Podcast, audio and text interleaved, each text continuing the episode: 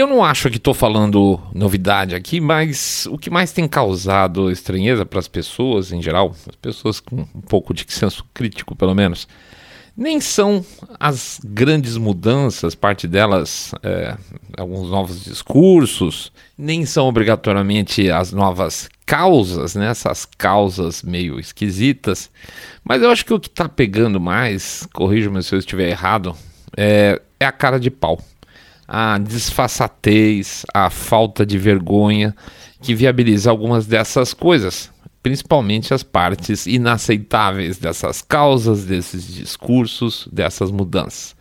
A cara de pau é o que viabiliza isso tudo. São, como sempre, aí três pilares para esse movimento de mudanças, né? Esse, esse progressismo, vamos chamar, como sempre. Não tem novidade são as grandes corporações que ficam aí abraçadinhas com os governos e a imprensa que fica como um validador ou silenciando aquilo que está errado. Isso a gente até normalizou, não devia, mas normalizou essa, esse papel da imprensa. A gente fala que a, a imprensa está acabando. Não, a imprensa está muito forte, ela está muito forte e esse não é o papel dela.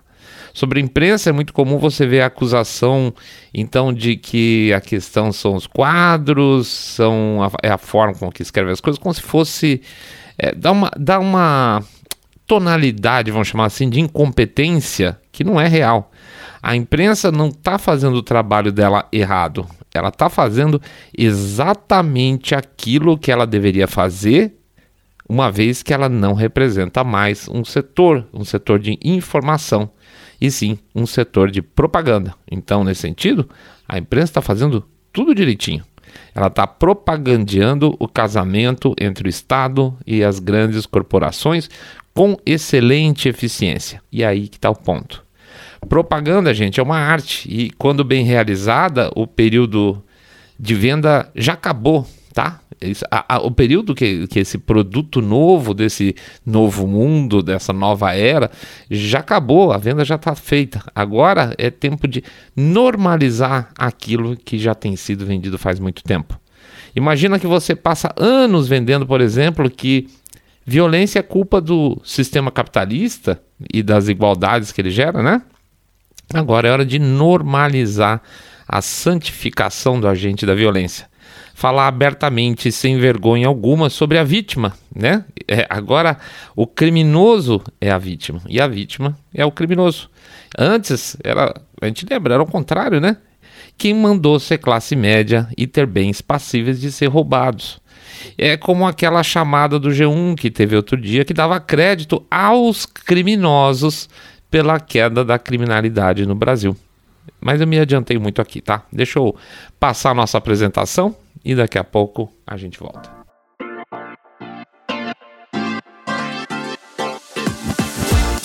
Saindo da bolha. Menos notícia, mais informação para você.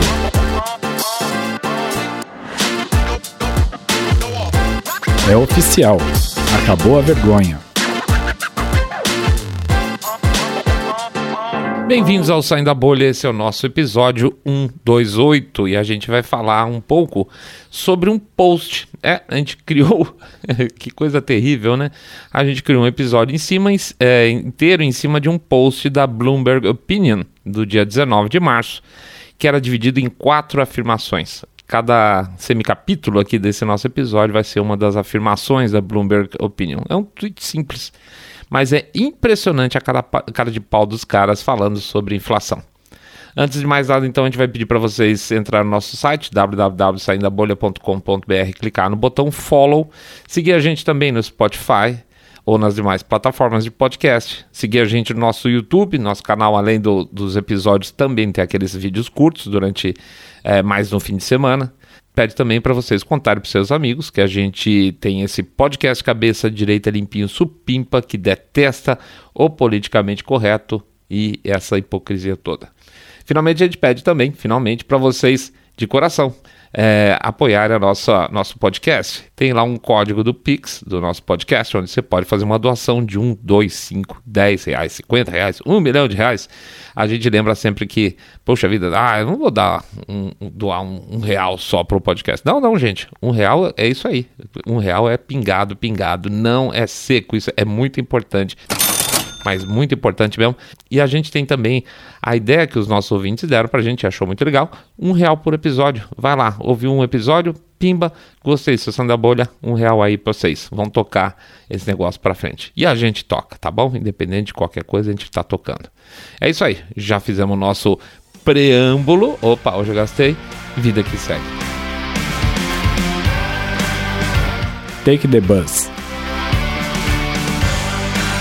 Pois é, a Bloomberg Opinion é, tweetou outro dia, no dia 19 mais exatamente, é, um, uma chamada para uma matéria deles que falava sobre inflação e preço de combustíveis. E o, tu, o tweet lá da Bloomberg Opinion tinha quatro bullets, tá? Quatro bulletzinhos. E a gente vai fazer cada capítulo em cima de um. O primeiro, que eles falam como que você é, vai aprender a viver com essa inflação e conviver melhor com ela, era take the bus, ou seja, pegue um ônibus, tá?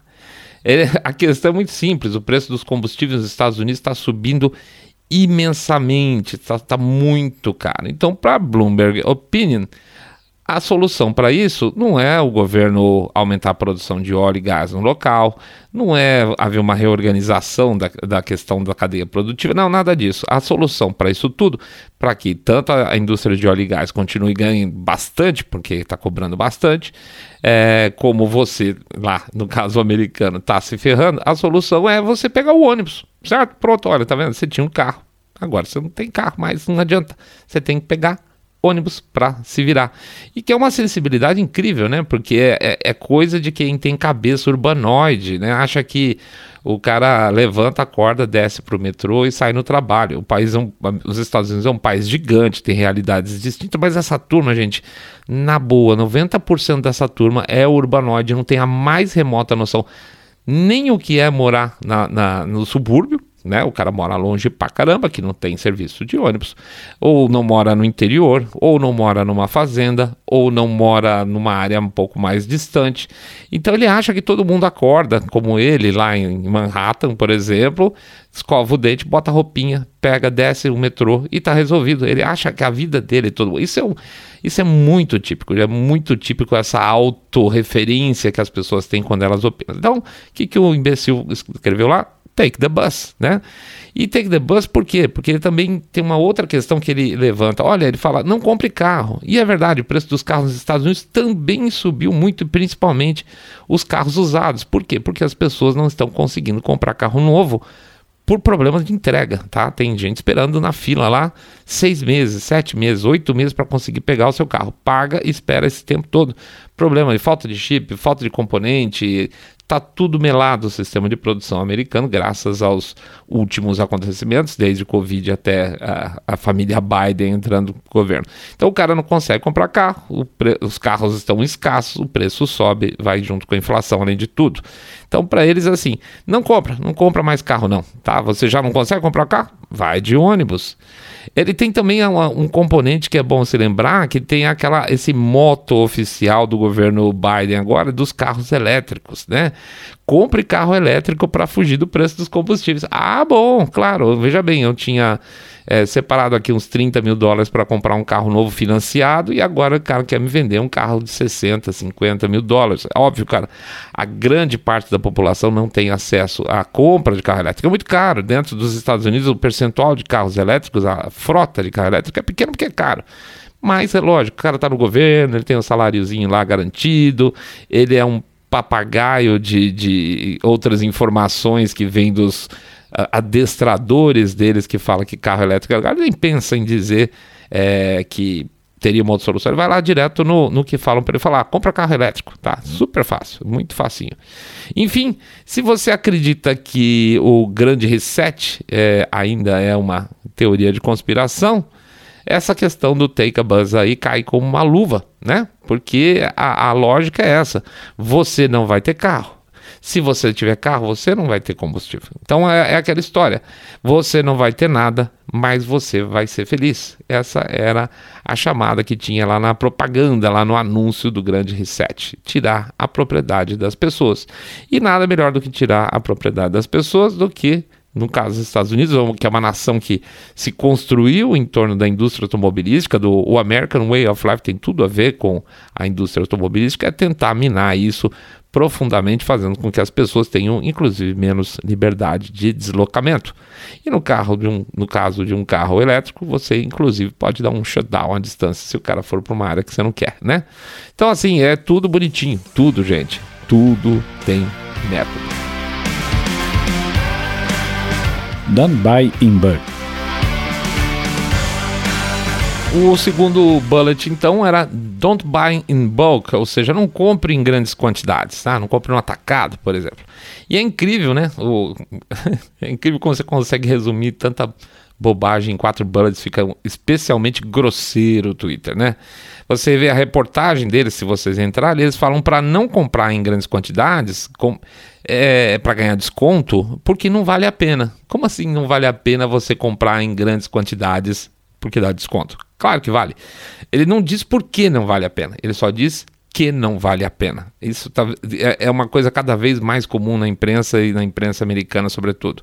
Para o jornalista, só vale a pena em maiores quantidades se você puder dividir a compra com um amigo. E aí continua fazendo menos sentido ainda, porque se existe vantagem financeira para dois, por que, que não tem vantagem financeira para um?